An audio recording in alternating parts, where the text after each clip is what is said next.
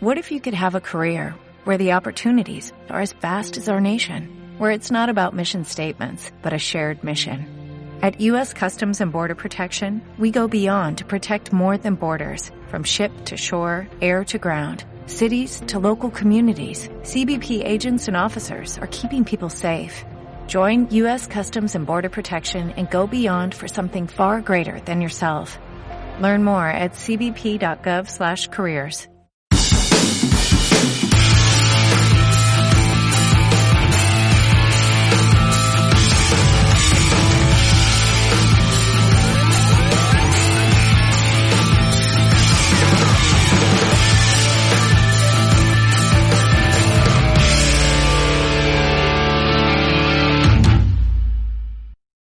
Amigos de Pasión por el Deporte, sean bienvenidos a esta nueva edición de PXD Podcast. Hoy me acompaña, como siempre, Luis Mejía y un invitado súper especial para Pasión por el Deporte y es Edu de Batlé. Edu, bienvenido a las cámaras de Pasión por el Deporte, una conexión internacional de España de nuevo a Venezuela. Hola, muchas, eh, muchas gracias por la bienvenida. Encantado de estar con vosotros. Os mando un abrazo. Edu, un placer tenerte aquí en las cámaras de Pasión por el Deporte. Y en primer lugar, preguntarte sobre cómo ves el rendimiento general de la Liga de España? Bueno, pues yo diría que ha sido en general una liga eh, de, nivel inferior temporadas básicamente por el rendimiento que han dado los eh, equipos grandes, los principales favoritos al título. Eh, ni Real Madrid, ni Barcelona, ni Atlético de Madrid han dado su mejor versión en esta temporada. Eh, en algunos de los casos se puede hablar incluso de crisis deportiva esta temporada, el caso, por ejemplo, del, del Barcelona que ha cambiado de entrenador y eh, la clase media de la liga, eh, digamos que ha estado más o menos reñida. Los equipos que tienen un nivel medio alto, eh, equipos como la Real Sociedad, como el Getafe, como el Sevilla, como el Villarreal, sí que han ofrecido una competencia, una competición bastante abierta hasta el final. ha habido también tres equipos, sí, al final, entre Mallorca, Leganés y Español, tres equipos que han sido claramente inferiores al resto y que y eso se ha reflejado en la, en la clasificación. Bueno, Edu, justamente íbamos a hablar de, de, ese tema y es el tema de los periquitos del equipo de español. ¿Qué sensaciones te dejó estas últimas jornadas antes del descenso? Muy mala, muy mala, la verdad. La temporada del español ha sido nefasta en todos los sentidos. Empezó mal, eh, no creo que fuera por el desgaste de jugar competición europea, sino que la temporada ya venía mal dada por la planificación que se hizo. Se equivocaron a la hora de contratar a David Gallego entrenador y los eh, diferentes remedios que han ido buscando no han funcionado, ni con Machín ni con Abelardo. Em, el español perdió jugadores importantes la temporada pasada, como por ejemplo Borja Iglesias o, Mario Hermoso, y no supo eh, encontrar los recambios de garantías, o al menos no han funcionado los jugadores que trajo en su, en su lugar. Eso ya hizo que la temporada el español la comenzara cojo y no ha sido capaz de levantar el vuelo. De hecho, no recuerdo dos buenos partidos de fútbol del español. Los resultados han sido muy malos, los peores de la historia, y ha sido con total merecimiento el, eh, peor equipo de, primera división. Y desde tu punto de vista, ¿cuál crees que haya sido el motivante de que Real Madrid, Barcelona y Atlético de Madrid hayan tenido un rendimiento inestable en esta temporada?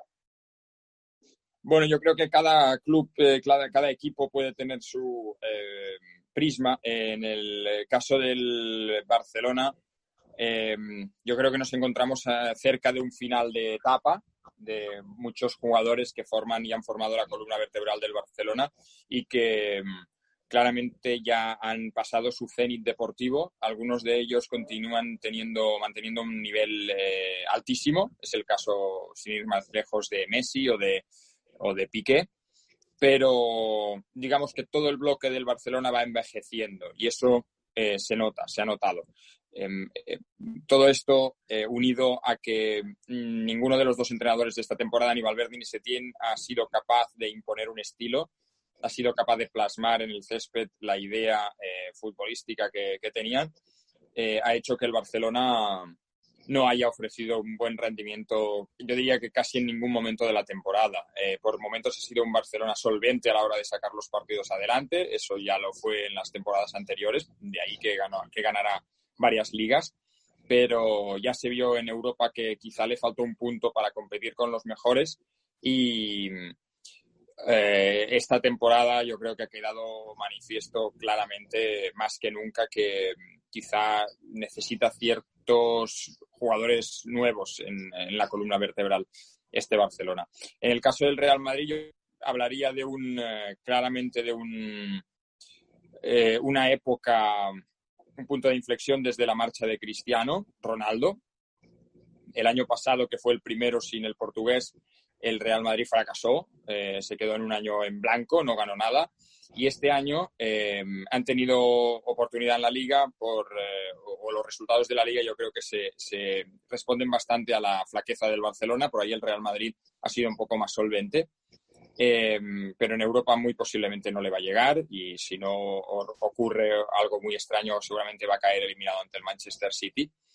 Eh, el Real Madrid también tiene un punto de necesidad de regeneración con varios jugadores importantes también en, esa edad, pero tampoco no lo, acusa tanto como el Barcelona. Eh, yo creo que ha, podido salvar una, temporada en la que yo pensaba que no ganaría títulos otra vez el Real Madrid, básicamente porque desde la marcha de Cristiano no acaba de encontrar ese, ese líder que, que todo equipo grande necesita. Es verdad que este año el, Real Madrid se ha beneficiado de la aparición de jugadores jóvenes que tienen cierto futuro, caso de mm, eh, Valverde, caso de Vinicius, eh, que yo creo que le pueden ayudar en el, en el futuro. Digamos, a mí me parece que el, Real Madrid tiene un poco mejor encauzada ese, ese relevo generacional que, que, el Barcelona.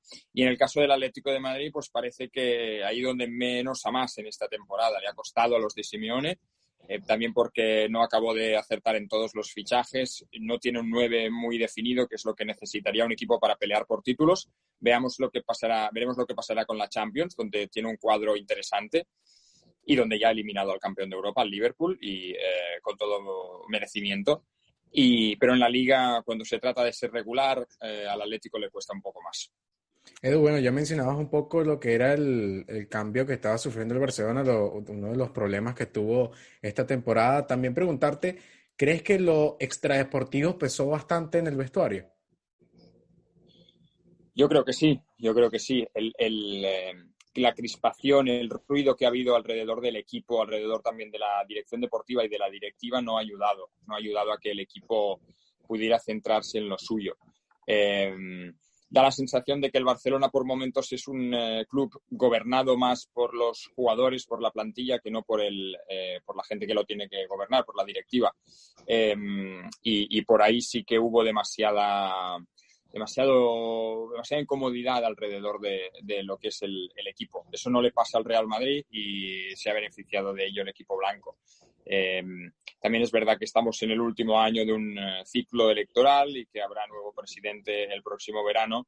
El Barcelona yo creo que está pidiendo a gritos un poco de, paz, un poco de calma en los despachos para que los resultados deportivos sean mejores. Hablabas hace unos momentos de lo que era la Champions League y ¿crees que si el Real Madrid logre tener la liga en sus manos pueda tener un envión anímico para poder remontar al Manchester City a pesar de que los Blues han jugado un buen fútbol después de ya quedar matemáticamente sin posibilidades de ganar la Premier League. Eh, quizá es muy aventurado decirlo, pero a mí me parece que el Manchester City es claro favorito no solo para eliminar al Real Madrid en la eliminatoria de octavos, básicamente por el resultado que lleva eh, de la ida, sino que el City es uno de los principales favoritos para ganar la, para ganar la Champions. A mí me parece que tanto el Real Madrid como el Barcelona lo van a tener muy difícil para llegar eh, a instancias eh, lejanas en esta Champions. No creo que ninguno de los dos pise semifinales. semifinales. vaya, a mí me sorprendería, aunque son dos grandes equipos, dos grandes clubes y son capaces de todo. Pero eh, viendo el rendimiento que están ofreciendo los unos y los otros en la liga, no me parece que puedan presentar batalla a otros equipos de Europa que están ofreciendo un rendimiento más alto, sea el City, llámese en Bayern de Múnich, incluso metería en ese saco al, al eh, Paris Saint-Germain, al que no hemos visto desde el inicio de la pandemia, y también al, a la Juventus, que va a ganar la liga italiana. Yo creo que el Real Madrid, bueno, puede dar la sorpresa en Manchester porque es el Real Madrid, pero futbolísticamente me parece que hay pocos argumentos para pensar que pueda eliminar al City.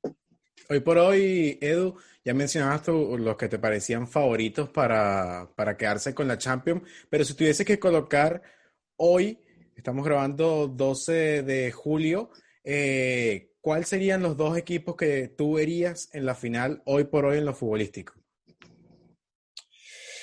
Eh, me parece que en el sorteo que se hizo de cuartos de final, eh, bueno, dibujado todo el cuadro, quedó un cuadro un poco dispar, porque la gran mayoría de favoritos al título van por un camino, que es esa parte donde se pueden encontrar eh, Bayern, City, Madrid, Juventus, son grandes equipos. Por ahí, por, esa, por ese lado del cuadro, si nos fijamos en el rendimiento y somos eh, pragmáticos, yo creo que el Bayern de Múnich, de Múnich es el gran, el gran favorito, eh, junto quizá con el Manchester City y sin menos tener a la Juventus. Eh, hoy por hoy, para mí Barcelona y Real Madrid están un, un, peldaño por debajo, al menos en sensaciones de esos equipos. En el otro lado del cuadro, sobre el papel, el Paris Saint-Germain sería el equipo llamado a, a llegar a la final, a pesar de que me parece que su rival en cuartos, el Atalanta, es mucho más peligroso de lo que su nombre dice. Em, por tanto, si yo me tuviera que jugar eh, dinero hoy a 12 de julio por una final, seguramente diría que la final la jugarán eh, el Bayern y el Paris Saint-Germain. Una final muy aventurada. Y para ser un poco más, más concisos aquí en el duelo, ya no de equipo, sino de jugador-jugador, ¿quiénes crees que estén en la posición de ganar el balón de oro, tu top 3? Eh, pues va, a depender mucho de lo que pase. De lo que pase. Más esta temporada que ha tenido sorpresas. Benzema, Haaland, todos estos jugadores que han tenido un gran desempeño. Sí, yo creo que va a depender mucho de cuál sea el campeón de la Champions, porque ahí va a haber, sin, además sin torneos nacionales este año como Eurocopa y Copa América que quedaron eh, suspendidos hasta el año que viene. Yo creo que la Champions lo va a marcar todo. Si, eh, yo, antes de jugar los cuartos de, o, lo que queda de Champions, no veo un favorito muy claro. No veo un favorito muy claro para el, balón de oro. Me atrevería a decir que, aunque no haya hecho hasta ahora su mejor temporada, Messi debe ser siempre candidato. Eh, para mí está en el, top, en el top 3 de, las, de, los jugadores eh, hasta, hasta hoy, en este año. Em, te diría que De Bruyne me ha gustado mucho en la temporada que ha hecho hasta ahora, a pesar de que no ha podido ganar la Premier, pero teniendo en cuenta que el Liverpool eh, es un equipo que vive mucho más del colectivo que no de las individualidades, creo que mm, del Liverpool solo me quedaría como candidato quizá Van Dijk, el central holandés, que ha hecho una gran temporada otra vez. Em, creo que todavía es pronto para hablar de Haaland. Es, eh, todavía, yo creo que viéndole solo medio año en Dortmund, el otro año todavía en la Liga de Austria, es un poco pronto para situarle en las, en las apuestas del Balón de Oro. Lewandowski ha hecho un gran año. Em, yo, yo reduciría los nombres quizá a eso. Em, si tuviera que decir cinco, diría Messi, Benzema, De Bruyne, Van Dijk y, y Lewandowski. Y si me tuviera que quedar con tres, quizá diría Messi, De Bruyne y Van Dijk. Sería bueno ver a, Lewandowski peleando por un balón de oro, ya que ha sido constante en lo que ha sido en tema de goles en los campeonatos del Bayern. Ha sido un jugador muy importante también para la selección de, de Polonia, que si hablamos directamente es la fuerza o lo que tiene la selección de Polonia hoy por hoy en la delantera. También mencionabas hace, hace unos instantes el tema de que se había suspendido la, Eurocopa, la Copa América este año. Yo igual que tú pienso que todo lo definirá quien gane la Champions para el Balón de Oro. Y preguntarte cómo ves a la selección de España para esta competición en el 2021, en la Eurocopa. Pues falta mucho todavía, pero mmm, Puede, puede, ser, España al final va a estar entre las favoritas, eh, a priori cuando empiece el torneo. Otra cosa va a ser ya cómo se dibuje eh, la Eurocopa del año que viene, además en una Eurocopa muy especial por el hecho de que no tenga una sede fija, no se juega en, eh, no se juega en un solo país, sino que em, al final España, eh, eh, Italia, Inglaterra, Francia van a jugar algunos o todos de sus partidos, al menos en la fase de grupos van a jugarlos en, casa, entre comillas. Eh, España llega, pues veremos, porque para hablar de grandes torneos yo creo que es esencial analizar los meses anteriores y no es lo mismo haber jugado este verano que el que viene. Eh, tiene, tiene, yo creo, una, está en medio de una época de incertidumbre, de indefinición España ahora mismo, porque tiene eh, ya, yo creo que prácticamente enterrada la generación de oro que ganó dos Eurocopas y un Mundial, porque todos los jugadores han ido retirándose o desapareciendo, excepto Ramos y alguna otra excepción, eh, desapareciendo de la selección. Eh, todavía no ha llegado esas, esa nueva ola de, de talento, no ha, ha, habido jugadores intermedios de la siguiente generación que parecían mucho y que se han digamos que no han llegado al nivel de, aquellos otros, hombres como De Gea, como Tiago, como Isco, eh, como Morata incluso. Eh, son jugadores que no han estado al nivel de, de, la generación anterior, que era evidentemente era muy, muy complicado.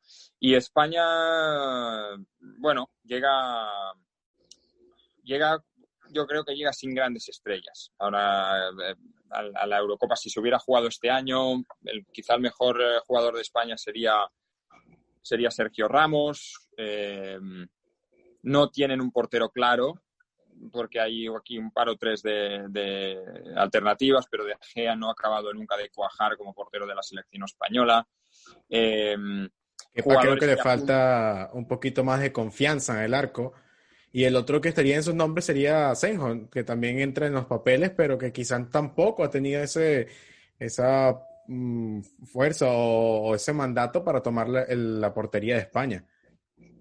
No, no tiene, no, no, no, tiene una opción clara ahora España, porque Kepa tampoco ha acabado de afianzarse, como que parece mucho. Ahora el Athletic de Bilbao ha sacado un portero nuevo, Unai Simón, que dicen que es eh, una gran promesa.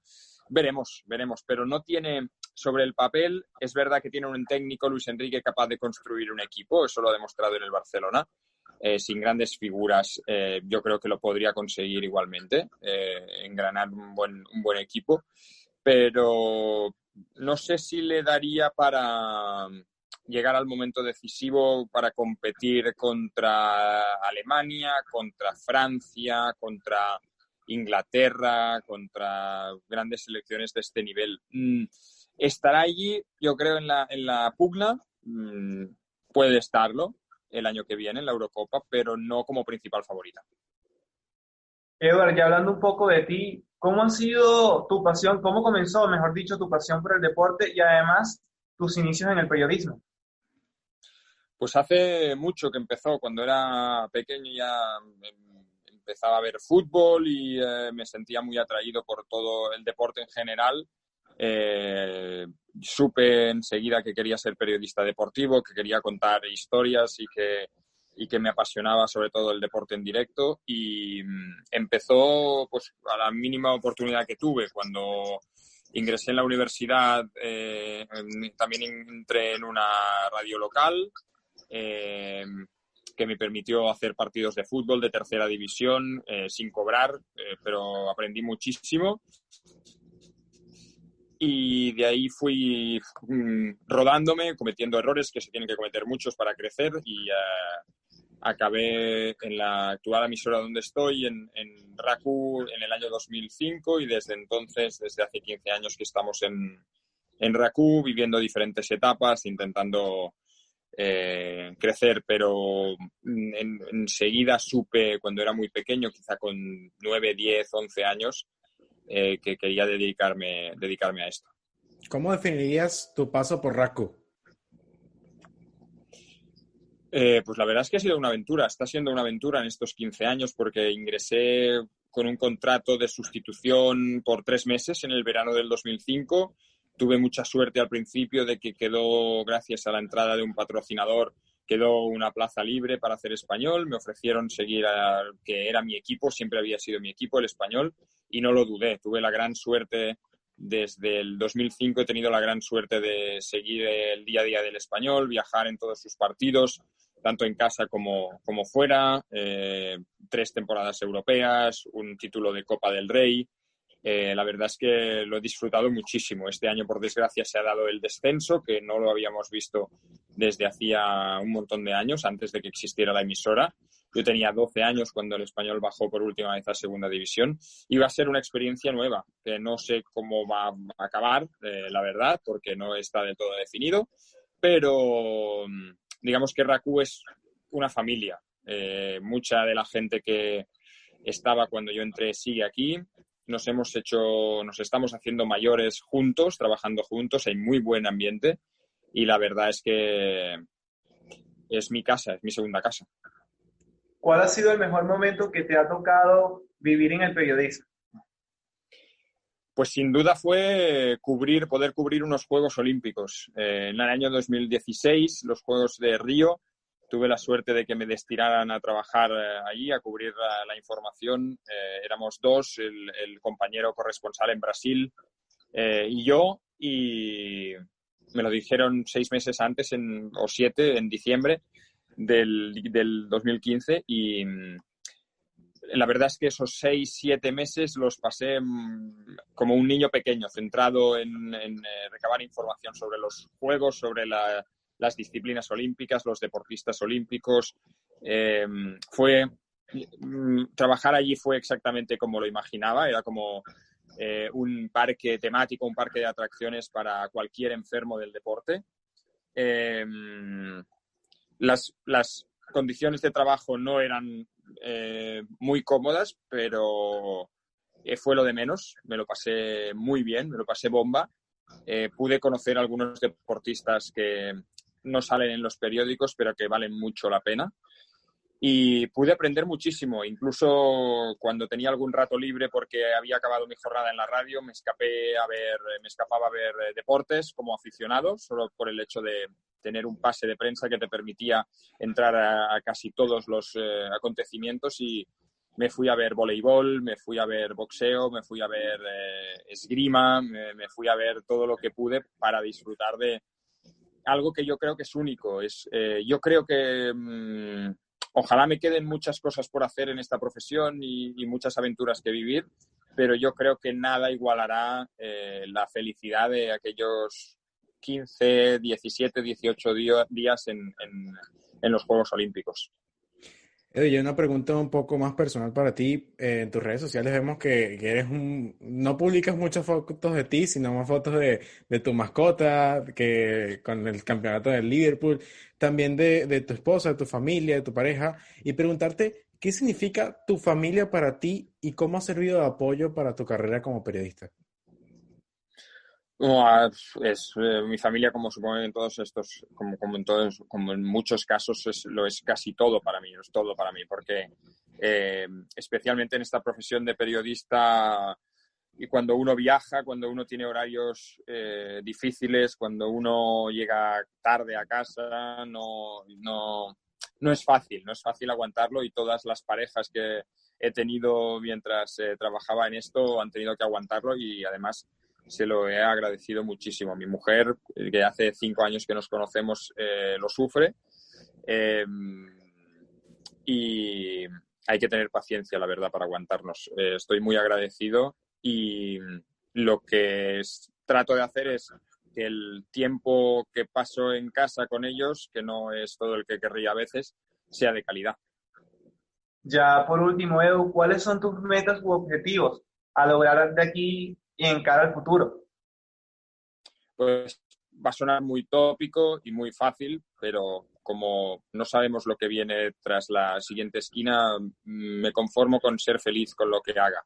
Eh, venga lo que venga. A partir de ahí, eh, intentar ser agradecido por todo lo que uno tiene, intentar eh, aprovechar lo que uno tiene, intentar crecer cada día y pasarlo bien, intentar dignificar el, trabajo que, que haga, sea cual sea, eh, intentar ser buena persona, que al final es lo que, lo que, de lo que se trata en, en esta vida. No me conformo con más, no, no tengo una especial ambición de eh, metas como cubrir eh, un mundial de fútbol, que me encantaría, me volvería loco, o incluso una Eurocopa, o que mi equipo pudiera volver a primera y jugar otra vez competición europea y jugar finales sería muy, muy feliz si todo eso pasara, pero no, si no pasa tampoco, tampoco me voy a considerar eh, alguien eh,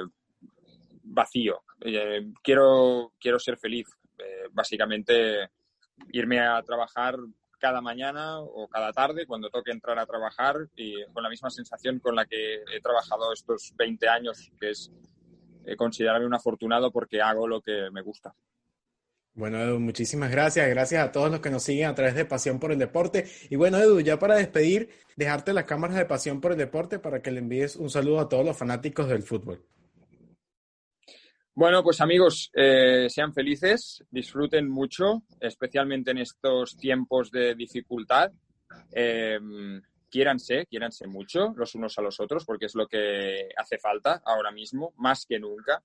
Eh, intenten no enfadarse con nadie. Yo lo intento con todas mis fuerzas, a veces no lo consigo, pero intento siempre eh, ser feliz, estar en buena onda y, y quiéranse muchos a ustedes, a ustedes mismos y disfruten del fútbol que por suerte, eh, pase lo que pase, lo hemos visto en estos meses, nadie nos lo va a quitar. Bueno, muchísimas gracias, Edu. Gracias a todos los que nos vieron a través de Pasión por el Deporte. Esta es la segunda temporada de PXD Podcast. Muchísimas gracias. Hasta la próxima.